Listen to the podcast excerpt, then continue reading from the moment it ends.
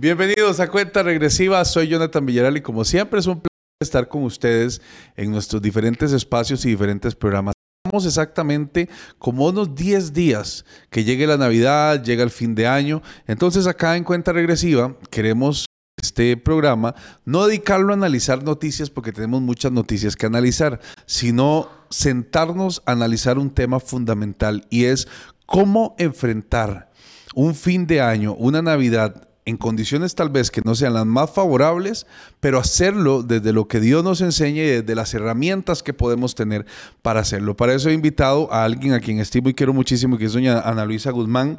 Ella es especialista en logoterapia, es la directora del Centro Costarricense de Logoterapia y para nosotros es un placer tenerla acá porque ella tiene y hace un gran trabajo en Costa Rica, pero sé que también la logoterapia hace un gran trabajo a nivel latinoamericano y los Estados Unidos, donde sé que ustedes, muchos, muchos de ustedes están en sintonía con nosotros. Doña Ana Luisa, qué placer tenerla con nosotros y, como siempre entrevistarla es un gusto. Gracias, Jonathan. El honor y la bendición para mí es en este momento estar compartiendo con usted. Doña Ana Luisa, ¿qué es la logoterapia para poder entenderlo un poco más? Y luego de eso pasamos un poco a hablar de cómo eso se puede entrelazar con la palabra de Dios también. Pues qué interesante esa pregunta y qué bueno que empecemos con esa definición, porque la logoterapia tiene que ver con el sentido de la vida. Logos significa propósito, eh, sentido, terapia, acompañamiento, la terapia del sentido.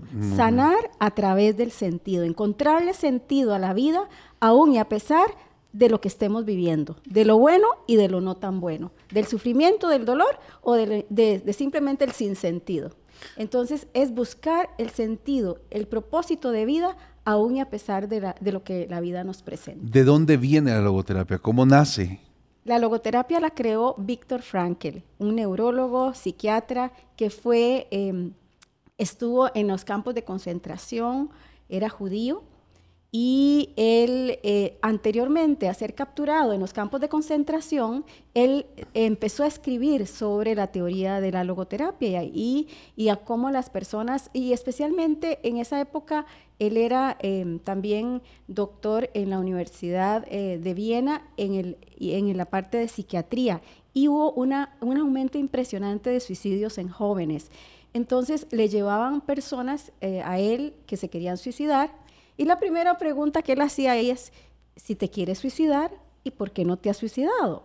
Hmm. Entonces, precisamente era cuando la persona decía, porque le voy a hacer un, sufrimiento, le voy a dar un sufrimiento a mi mamá, porque este, no, sé cómo va a tomarlo. La, encontré esa, esa salida, esa respuesta que todavía la persona no tenía entonces empezó a, tomar la esperanza, ¿verdad? En medio de la situación. Y la gente ya se, se los llevaban porque creían que tenían un problema mental, pero lo que tenían era un gran vacío existencial. Él empezó a trabajar el sentido de vida y la gente empezó a funcionar. Después fue él eh, capturado en los campos de concentración. ¿Y qué fue lo que hizo él? Validar la teoría de Increíble. la Dios lo pasó de lo que le estaba dando a, que lo practicara de una vez. Y a validarlo con ¿Cómo la gente hace frente al dolor?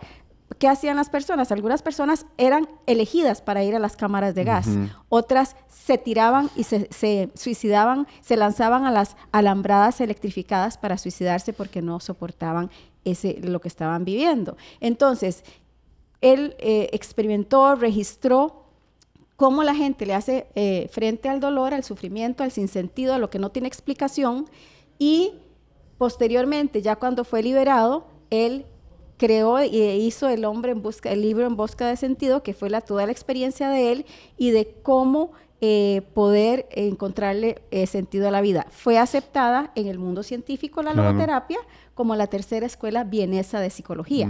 Primero la de Freud con el psicoanálisis, después la de Adler con la psicología del yo, la psicología individual, y dice Víctor Frankl, no, él, no necesariamente vive del placer, no necesariamente vive de lo individual, del poder.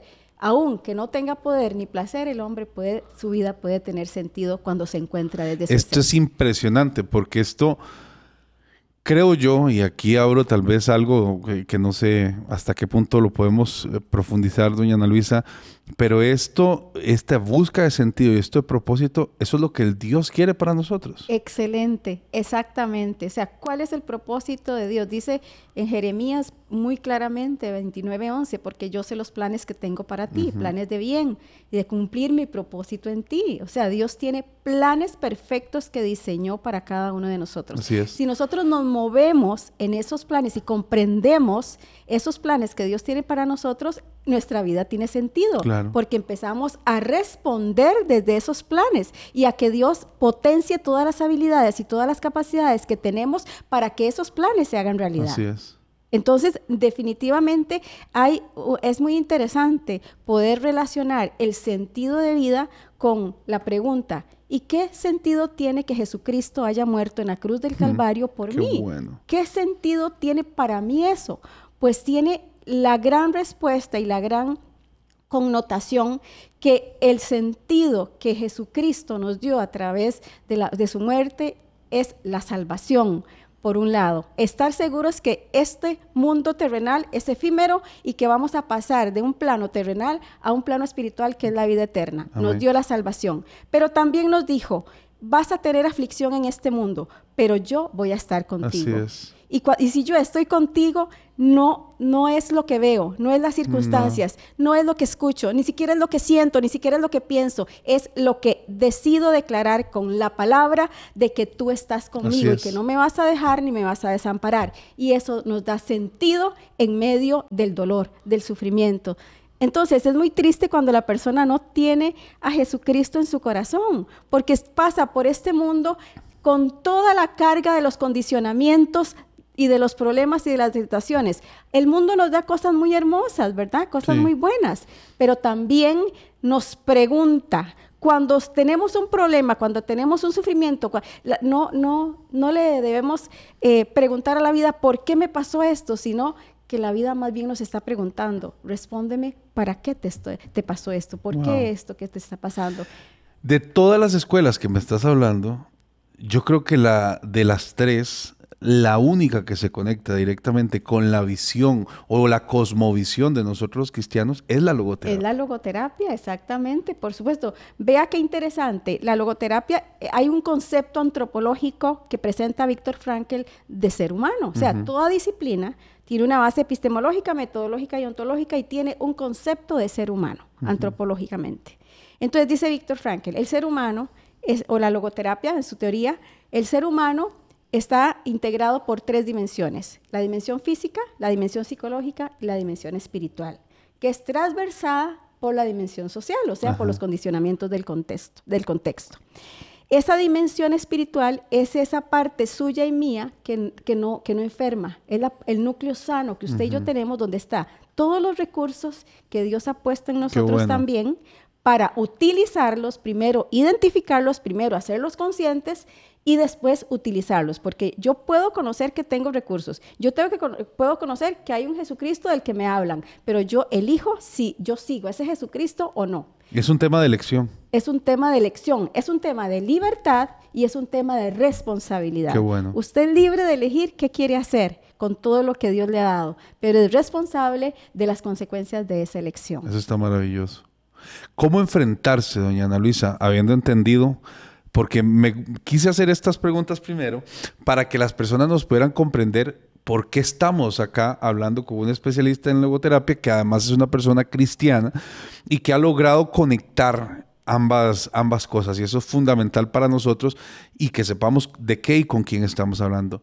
¿Cómo enfrentarse a las situaciones adversas que tal vez yo no he elegido? La muerte de un familiar, eh, un divorcio en el que yo tal vez no estaba eh, incorporado en el proceso, una pérdida económica por una estafa, eh, una traición de alguien, de un líder religioso, de alguien a quien... Podría pasar toda la tarde dando ejemplos, pero hay gente que está pasando un dolor que no decidió que fuera infligido. ¿Cómo enfrentarse a eso? Vieras que Víctor Frankl, eh, una de las premisas fundamentales que él dejó fue que la logoterapia, el primer elemento fundamental para trabajar con las personas es el amor, es la misericordia, es abrazar en medio del dolor. Hay una, en situaciones como las que mencionás, en las que a veces no le encontramos salida, no le encontramos respuesta, la muerte de un hijo, eh, algo que, que nos pasó que, pero ¿por qué me pasó esto? Es cuando empezamos con los por qué, ¿verdad? Entonces dice la logoterapia, no preguntes por qué, responde o pregunte para qué le está pasando esto, qué es lo que nos está enseñando la vida, que la, vida nos está preguntando, ¿y ahora qué vas a hacer con esto que te estoy poniendo? Entonces, eh, hay una eh, fórmula matemática, Jonathan, interesante en la logoterapia, que es D es igual a S menos P. Desesperanza es igual a sufrimiento sin propósito. Qué bueno. No podemos evitar que nos pasen las cosas. No podemos evitar que la vida nos presente eh, situaciones que nunca le vamos a encontrar ni siquiera respuesta. Claro.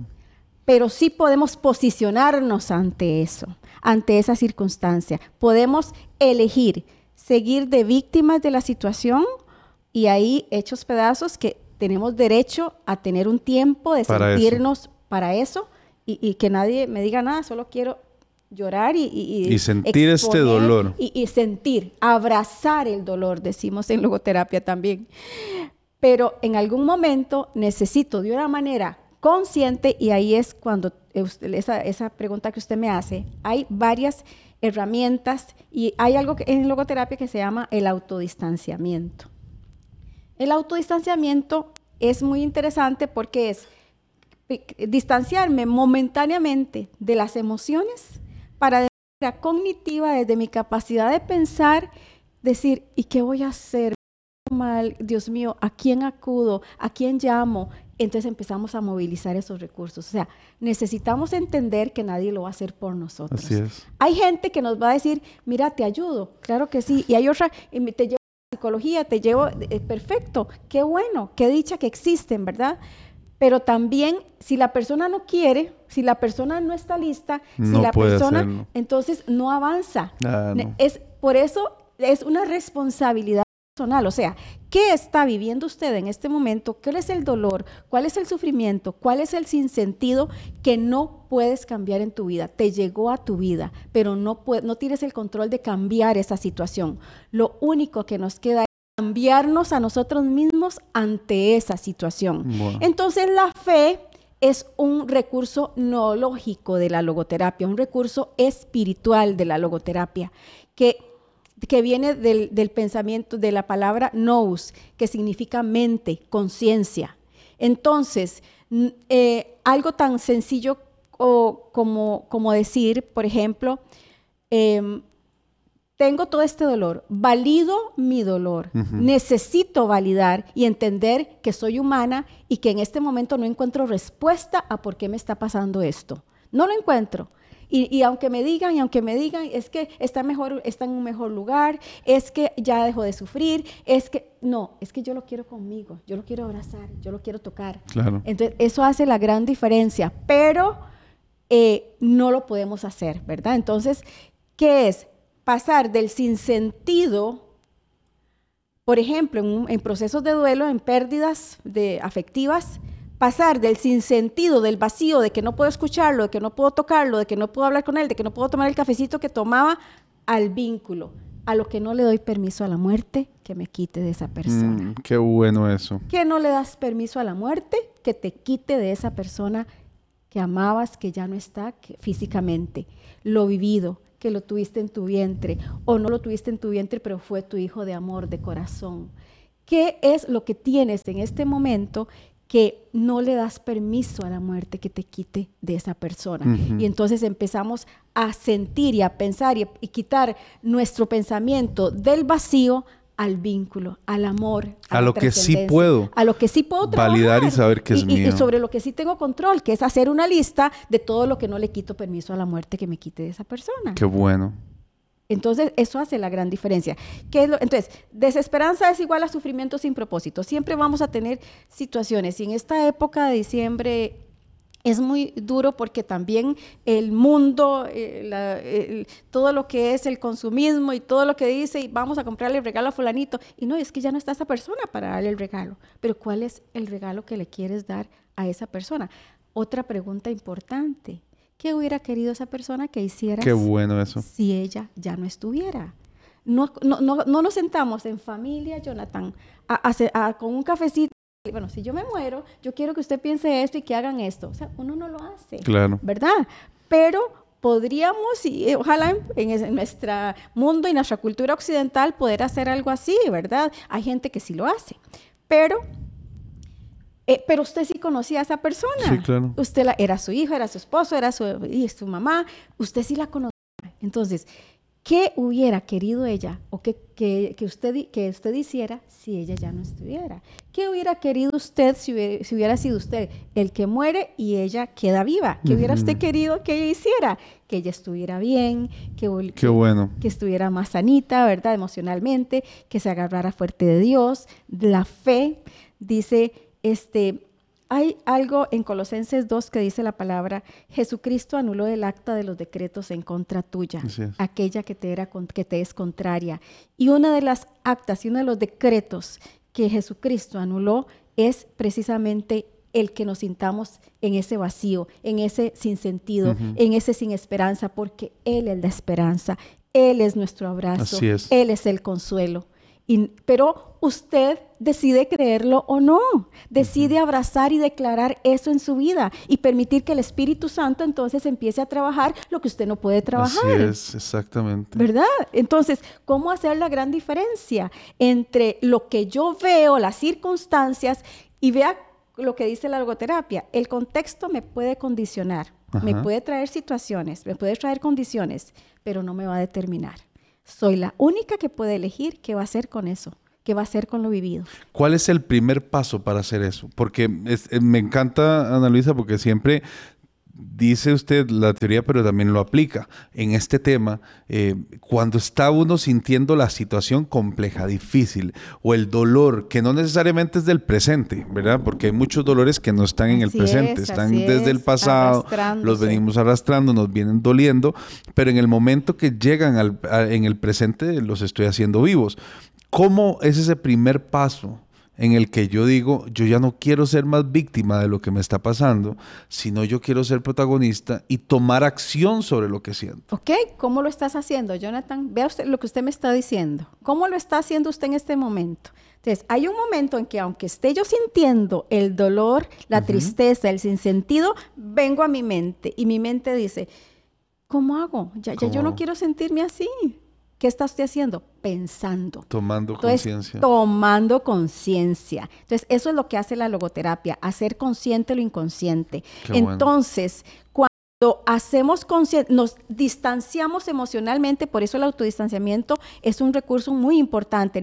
Distanciarme de esta emoción, aunque sea por un minuto, por cinco minutos, y agarrar un cuadernito y decir, necesito ayuda, necesito ver qué hago, y eso desde mi pensamiento, no desde la emoción. ¿Me explico? Entonces, hay un ejercicio muy interesante que uno hace y tiene, vamos a ver, si yo les digo a ustedes, tomen una hojita y hagan, eh, a ver, si usted le pudiera dar forma a lo que usted siente en este momento, porque necesitamos sacar, necesitamos poner aquí sobre la mesa, delante de nuestros ojos, qué es, qué es lo que está, qué es lo que está pasando con nosotros en este momento, con esta situación. Y eso se llama autocomprensión. Necesito comprenderme en situación. Necesito entender qué está pasando, cómo está pasando, pero necesito también entender cómo me está pasando y cómo me está afectando eso que estoy viviendo. Entonces, sacar una hojita, por ejemplo, y decir, bueno, Jonathan, si yo te pudiera preguntar, ¿qué forma tiene tu, tu dolor? ¿Qué forma tiene tu vacío? En este momento, tu aquí, tu ahora, ¿qué forma le darías a lo que hay en tu corazón con respecto a eso que has vivido, a ese dolor, a ese vacío?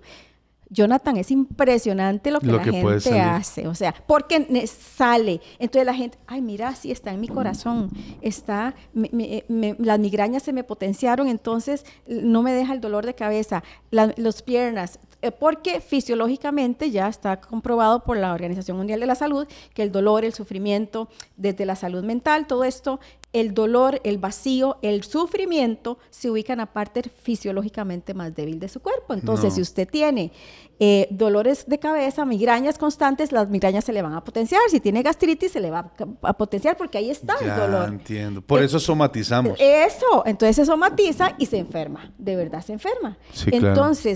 ¿Qué forma tiene tu dolor? Necesitamos que la gente saque número uno, ¿verdad? Que la gente se distancie emocionalmente para que cognitivamente diga, necesito ayuda, voy a pedir ayuda. Ok, voy a concentrarme en este ejercicio que me está diciendo esta señora, entonces voy a darle forma a mi dolor. Entonces ya empecé, y lo, y lo puede explicar, ¿verdad? Lo puede explicar.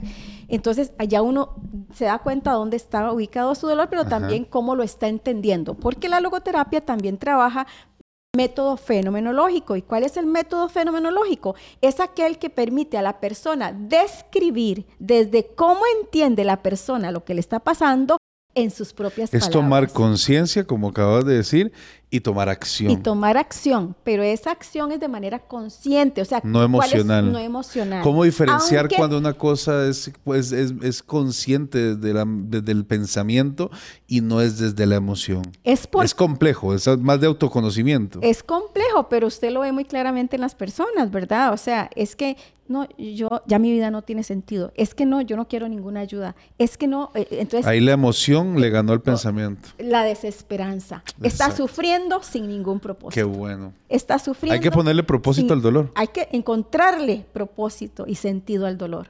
Cuando usted le encuentra Pero es una etapa, doña Ana Luisa, posterior del dolor en el momento. Claro, pero hay gente que cuántos diciembres lleva que, no que se quedó estancado en el dolor que se, y, no, y no ha pensado que hay otra manera. No porque usted está obligado a celebrar la Navidad, no es porque esa persona o esa situación que, le produjo a usted este sufrimiento, la, persona no, la pérdida de esa persona, por ejemplo, en el caso del duelo, o, la pérdida del trabajo, o, la pensión que, ¿verdad? Que pasó ya, de, que ahora se siente usted que ya no sirve, que, etcétera, mil cosas, mil cosas. E, la crisis producida simplemente de una etapa a otra, le produce a usted dolor, le produce vacío existencial. Entonces, eh, eh, entonces nos empezamos a a ver como que ya no servimos o como que ya mi vida no tiene sentido. Entonces, todo ese discurso, todos esos eh, pensamientos que usted expresa, entonces eso le, le, indica a uno que todavía está en, ese, en, ese, en esa condición emocional que no le permite desde la conciencia decir, bueno, sí, me siento terrible, pero Jonathan, decime, dame un número para ver a dónde yo puedo ir para hacer algo. Hacer algo, ya eso es desde acá. ¿Me explico? Entonces, hay un ejercicio muy interesante que también les invito a hacer. Eh, tomar una hojita. Entonces, hay, hay tres, tres preguntas. ¿Qué siento? Porque necesitamos validar nuestras emociones, por supuesto. ¿Qué siento? ¿Qué pienso? ¿Y qué elijo hacer ante esto? Entonces ahí le delegas también Ahí están los tres la responsabilidad de que nadie lo, va. Exacto. Eh, tomo conciencia. Tomo conciencia y, ahora sí me hago responsable. Me hago responsable de mí y elijo qué hacer. ¿Cuáles son las opciones? ¿Cuál es el camino? ¿Por qué cuesta tanto hacernos responsables de lo que estamos sintiendo? Porque nos han educado para responder desde la emoción. Eh, lamentablemente, pero eso no quiere decir que no volvamos a aprender. Hay una teoría interesante de la logoterapia que se llama lo heredado, lo aprendido lo elegido. Qué bueno. me han enseñado muchas cosas a cómo lidiar con el cuando se me muere alguien, a cómo lidiar si pierdo el trabajo, a, echarme la culpa porque yo soy la que eh, por mí me echaron, porque yo soy la culpable, porque y no, Simplemente fue la circunstancia, fue lo que fuera, debo asumir lo que me corresponde, pero también debo levantarme y decir, ok, aprendí de esta situación y, ahora voy para adelante para ver en otro lado donde consigo otro trabajo, porque soy capaz, porque soy valiosa, porque Dios me formó, porque tiene planes de bien para mí y ahí están las circunstancias, pero no es lo que veo, no es lo que creo, sino lo que dice Dios sobre mi vida y lo que dice la palabra de Dios sobre mi vida, que Él tiene planes de bien y que Él me va a llevar hasta, hasta el propósito final de mi vida y que él nunca me va a dejar ni me va a desamparar. Así es. Así es. Eso hace la gran diferencia. Y yo sé, doña Luisa, que mientras nosotros estamos hablando, mucha gente está sintiendo al Espíritu Santo, decirle y hablarle de cosas específicas. A mí me gusta de la logoterapia más que de cualquier otra disciplina o otro enfoque, la, la, amalgama que logra hacer en, mi autoconocimiento para poder yo conectarme eh, a, a Dios y conectarme a lo que Dios quiere para mi vida. A mí me parece que eso es para mí lo más fundamental de lo que, de lo que hace la logoterapia, lo estaré resumiendo tal vez de manera simplista, pero de lo que yo veo, para mí es fundamental. Volviendo a este tema de lo que estamos hablando, doña Ana Luisa, el poder incorporar la parte espiritual, es decir, tenemos, nosotros tenemos las tres dimensiones de las que usted hablaba, pero para poder incorporar la parte espiritual y que logre dominar, no sé si es la palabra, la parte mm, emoción, eh, de pensamiento y física y la parte emocional, tiene que haber un, crecimiento de la parte espiritual. No sé si estoy haciendo mucho enredo, pero el tema es, para que yo pueda dominar mis otras áreas, necesito ser fuerte en la parte espiritual. ¿Es la parte espiritual la más dominante, a criterio suyo? Vamos a ver, hay que aclarar algo, y es eh, que desde la logoterapia, esa parte espiritual no se refiere a religión o no se refiere a Dios sino que ahí en esa, en esa dimensión espiritual están todos los recursos que la persona tiene todo lo, aquel, lo sano, por ejemplo, la resiliencia es algo bueno para las personas. La libertad, la responsabilidad, el autodistanciamiento, la autotrascendencia. ¿Qué hacer con mi dolor? Me voy a quedar con mi dolor. Todo eso está en el lado espiritual. Está en, ese, en esa dimensión espiritual. Entonces, ¿qué es lo que dice la logoterapia? Lo físico lo vemos, lo psicológico, conductual, eh, lo vemos. ¿Verdad? cómo responde la gente. La, dimensión física y la dimensión eh, psicológica se pueden ver. Lo que no se puede ver es la dimensión espiritual. Todas esas herramientas. ¿Qué es lo que hace eh, eh, necesitamos por eso la logoterapia dice hacer consciente lo inconsciente, lo que, lo que no sabemos en muchos casos que tenemos, ni siquiera que nos pasa por la mente que tenemos todos esos. Pero los tenemos. Pero los tenemos. Entonces, ¿qué es lo que quiere hacer la logoterapia? Hacer conscientes esos recursos para que se contrapongan a lo que llama la logoterapia es aparato psicofísico, ¿verdad? Lo físico y a lo espiritual. Por ejemplo, viene una persona y tiene un accidente. Entonces, está totalmente sana y tiene un accidente y quedó en una silla de ruedas. Entonces, ¿qué es lo que hace la dimensión eh, eh, física? Ya no puedo caminar. ¿Qué es lo que hace la dimensión psicológica? Ya no sirvo para nada, ya me deprimo, entro en depresión, ya mi vida cambió, el de repente la vida me cambió. Pero ¿qué es lo que dice la dimensión espiritual? Usted no es esa condición. Así es. Usted no es esa enfermedad. Usted no es esa nueva condición, usted es más que eso. Entonces, me distancio emocionalmente, me, distancio de mis emociones para decir, ok, ahora, en esta nueva condición, ¿cuáles son las opciones que tengo de que mi vida tenga sentido? Me encanta. Como dice Pablo, cambiamos lo que pensamos para cambiar lo que hacemos. Así es. ¿Qué mensaje le daría a usted, doña Ana Luisa, para cerrar a personas que en este momento nos escuchan, han escuchado la gran parte del podcast y que sienten el deseo de hacer algo, pero no lo logran, no han podido lograrlo. Tienen muchos diciembre, muchos eneros, muchos febreros, muchos marzos, muchos años de estar sintiendo dolor. ¿Cómo hacer? Bueno, número uno, usted así, es un ser, un ser humano y, y un ser también espiritual que Dios ha creado con un propósito. Y lamentablemente estamos en un mundo que nos genera mucha aflicción, mucho dolor, pero también en medio de todo esto tenemos a Jesucristo, que es nuestra esperanza y el que nos puede ayudar a salir adelante, número uno. Número dos, usted tiene eso que todavía no ha descubierto para salir adelante. Necesitamos que lo haga consciente y es su capacidad de posicionarse ante lo que usted está viviendo y elegir qué hacer. Elegir qué hacer puede ser buscar ayuda. Elegir qué hacer es eh, buscar esta información científica eh, válida, eh, buscar un grupo de apoyo en una iglesia o grupos de apoyo de personas que estén pasando lo mismo, parecido, pero también el que la trascendencia es algo muy importante. Por ejemplo, o sea, ¿qué es lo que nos dice en la palabra también Dios? Es sirve, el servicio, servir a otros, mostrarle a otros el amor de Dios.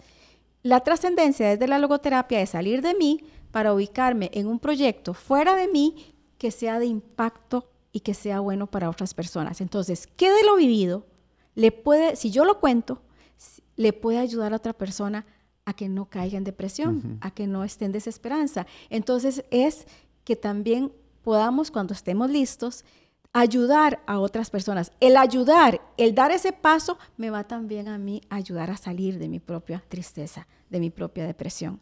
Y el, la frase lema del centro es, el sol saldrá de nuevo, lo veré diferente, pero saldrá otra vez. Usted va a empezar a ver su vida diferente, verse a usted diferente en situación, porque la fe el amor de Jesucristo, el abrazo del Padre, aunque nos sintamos solos, aunque nos sintamos que estamos, que no avanzamos, aunque nos sintamos en ese hueco del pozo de la desesperación, ahí, ahí Jesucristo le está brindando su mano para jalarle y para darle la vida plena que Él diseñó para usted. Su sol puede salir, pero depende también de usted. Nadie lo va a hacer por usted. Nadie.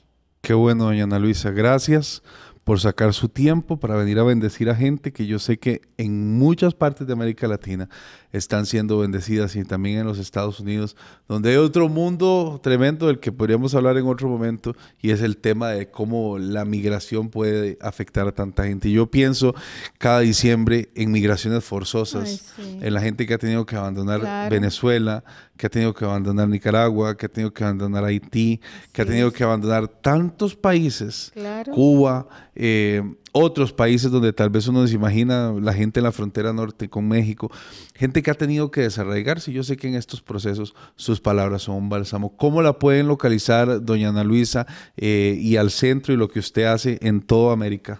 Gracias, Jonathan. Eh, pues pueden, em, el código de Costa Rica, 506, y el número de teléfono 8360-0251 o en las redes sociales del centro, www.centrocostarricense Y también en las redes sociales están como Centro Costarricense, Centro Costarricense de Logoterapia. Si ustedes quieren saber más de lo que doña Ana Luisa está haciendo, como les digo, a mí me encanta el componente de una representante de este tema especializada aquí en América Latina y que fue especializada también directamente de la escuela eh, de Viena. De Viena, pero el, el, el, el Centro Costarricense de Logoterapia está acreditado. Ah, está acreditado, formalmente. certificado y, autorizado en todo el mundo para enseñar y vivir la logoterapia desde el, Instituto de Logoterapia de Viena. Yo sé que a veces hemos demonizado mucho las terapias y todas estas cosas, y donde vimos logoterapia hacemos ahí tal vez un cruce, pero como ustedes han escuchado